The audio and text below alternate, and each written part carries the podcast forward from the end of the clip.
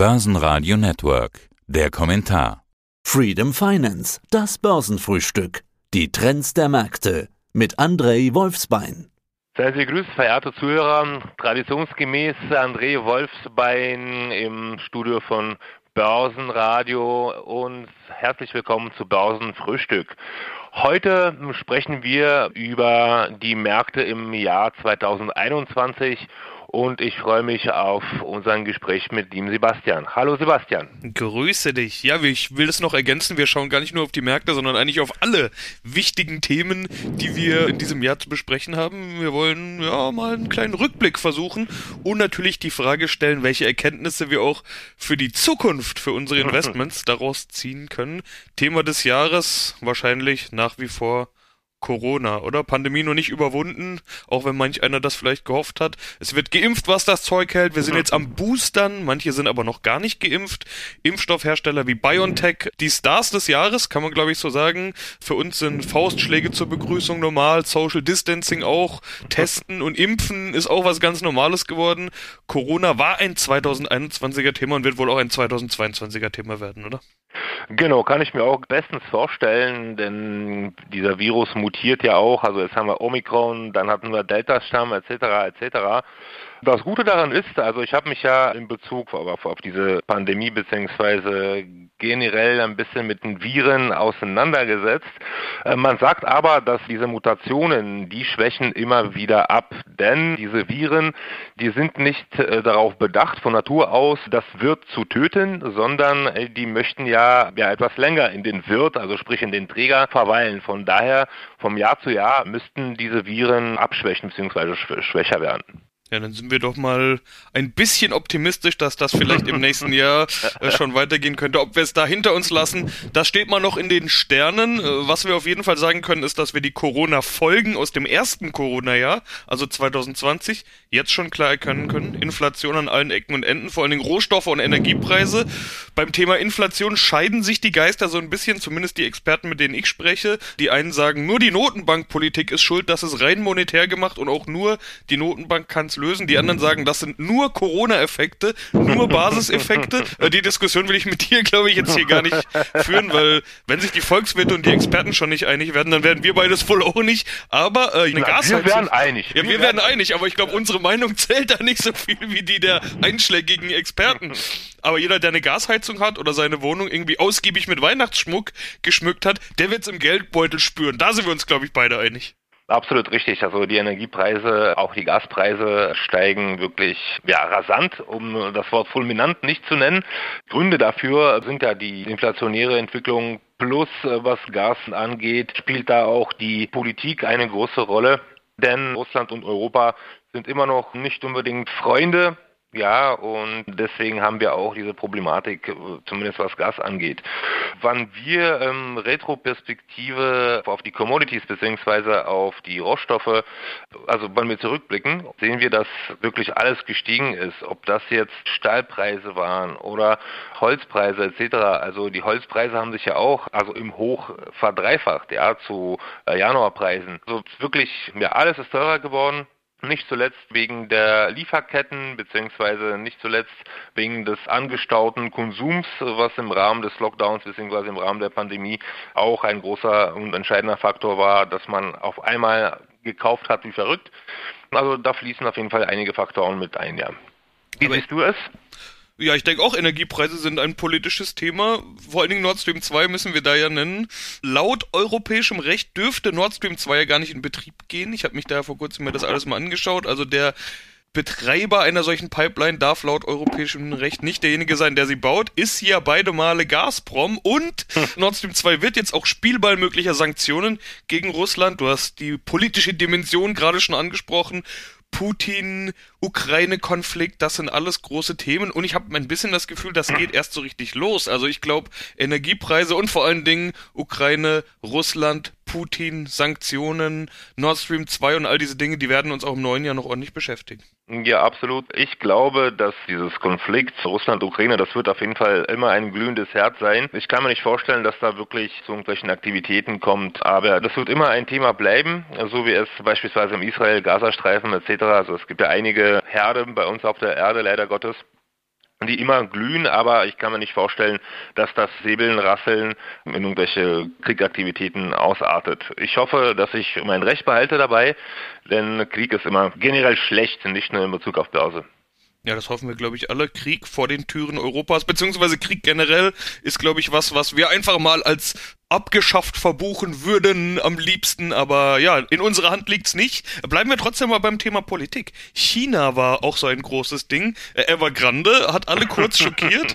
Die Rede war von Lehman 2.0. Wir haben im Laufe des Jahres ja auch mal drüber gesprochen. So ganz so kam's nicht, aber chinesische Aktien sind trotzdem ein Unsicherheitsfaktor geworden. Didi, vor kurzem von der Wall Street genommen. Bildungsaktien einfach mal per Staatsstreich beschlossen, dass die nicht mehr profitabel arbeiten dürfen. Alibaba gleich mehrfach im im Fokus, unter anderem der Chef, aber wir hatten auch dieses Ant Financials Thema und so weiter. Alle China-Aktien haben deutlich verloren. Was erwartest du von China? Wie schätzt du das ein? China ist auf jeden Fall auch, also äh, die kommunistische Partei, ja, ist auf jeden Fall ein sehr interessantes Phänomen, wie die diese kommunistischen Ansätze à la Karl Marx mit kapitalistischen Ansätzen kombinieren möchten oder kombinieren. Also China sehe ich, beziehungsweise Aktienmarkt in China sehe ich auf jeden Fall, äh, ja, als, also empfinde ich als sehr interessant. Man muss bloß diese politischen, also das politische Wille der kommunistischen Partei abwägen. Also man muss sich fragen an der Stelle, was ist politisch gewollt in China? Und da fallen mir partout Sachen wie Elektroautos ein, wie saubere Energie etc. Also die Sachen, die von der kommunistischen Partei gewollt sind, die werden auf jeden Fall zwangsläufig auch laufen.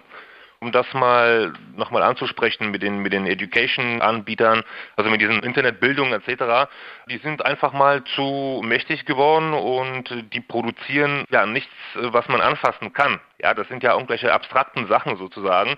Da haben sich die chinesische kommunistische Partei entschieden, sich doch auf Sachen zu konzentrieren, die man anfassen kann. Ob mit Erfolg oder nicht, aber wie wir anhand von Evergrande sehen, da wurden ja auch irgendwelche Geisterstädte gebaut etc.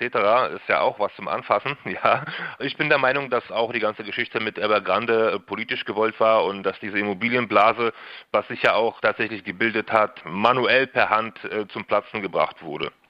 Das heißt, ist, ist China dann für dich aber weiterhin investierbar? Ich habe Stimmen gehört, die sagen, China bloß die Finger davon lassen, wir wissen alle nicht genau, was da passiert. Und ich habe das genaue Extrem gehört, dass gesagt wurde, China ist die große Chance, so günstig kriegt man beispielsweise eine Alibaba nie wieder. Ob Alibaba steigen wird, mag ich zu bezweifeln. Wie gesagt, da gibt es zu viele Reibungspunkte, auch mit den Jack Ma etc. Aber solche Unternehmen wie BYD, also wie Build Your Dream etc. oder Great Wall, die, also die sind, die bleiben interessant. Man muss aber auch an der Stelle anmerken, dass um die 200 chinesische Unternehmen von also delistet, also von, von amerikanischen Börsen delistet wurden, aber man kann nach wie vor die chinesischen Werte an der Hongkonger Börse handeln. In China gibt es nach wie vor viele interessante Sachen, die man absolut auf die Watchlist setzen müsste großes Thema der Woche, der aktuellen Woche jetzt. Also ich will gar nicht aufs ganze Jahr zurückblicken, sondern jetzt mal ganz aktuell bleiben. Notenbanken. Es war das geldpolitische Finale des Jahres und die Notenbanken haben tatsächlich nochmal was gebracht. Die Fed beendet die expansive Geldpolitik. Das war schon mehr oder weniger so erwartet, aber der Weg dazu wird jetzt rasant eingeschlagen. Das Tapering soll schneller vonstatten gehen. Es soll schnellere und mehr Zinsanhebungen geben, als man bisher gedacht hatte. Der erste Schritt in Richtung Ende von Tina, kann man das so sagen? Ende von There is no alternative oder wie bewertest du das, was da gerade passiert? Dieser Schritt oder dieser Schachzug war schon lange fällig. Man kann nicht äh, endlos Geld im System reinpumpen, ohne zu erwarten, dass die Inflation steigt bzw. dass das Geld williger wird. Also das ist Nonsens.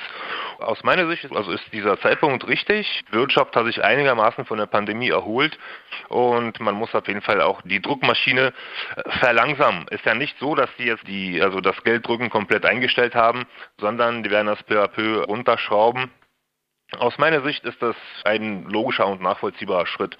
Welche Auswirkungen wird es haben? Also ich habe jetzt gerade ja schon angesprochen, Tina, klar, wenn überall Nullzinsen sind, dann bleibt keine Alternative. Kannst du dir vorstellen, dass es so weit geht, dass der Anleihemarkt wieder eine Alternative wird? Also nicht mehr there is no alternative, sondern there is an alternative? Also Anleihen als solches ist wirklich ein Instrument, was nicht unbedingt irgendwelche extraterrestrischen Gewinne verspricht, also das wirklich ultrakonservativ. Ob das jetzt ein ruhiger Hafen ist, ja, kann man so, kann man so sehen auf jeden Fall. Aber was soll ich da mit einem dreiprozentigen Coupon? Also die Märkte, also die Aktienmärkte bleiben aus meiner Sicht auf jeden Fall um einiges interessanter. Kein Rückblick aufs Jahr 2021 beim Börsenfrühstück, ohne natürlich auf die Börse zu schauen. Aktienmarkt, darüber wollen wir sprechen. Was macht die Börse? 2021 gab es überall neue Rekorde, naja, fast überall, bei den Indizes schon, es gibt immer Ausnahmen, aber die großen Indizes haben alle Rekorde gesammelt. Man muss sagen, es war wieder ein Jahr mit echter Rekordjagd, sodass man sich die Höchststände meistens eigentlich schon gar nicht mehr gemerkt hat, weil sie eh bald wieder überboten wurden. Okay, eine Weihnachtsrallye, eine Jahresendrallye, wie man die sich normalerweise erhofft und es in ganz vielen Jahren, gerade in solchen Rekordjahren normalerweise gibt, die scheint so ein bisschen flach zu fallen. Generell aber gesagt, 2021 als gutes Börsenjahr aus deiner Sicht? Ist auf jeden Fall weniger gut als 2020, wo wirklich alles gestiegen ist nach diesem äh, Lockdown-Dip.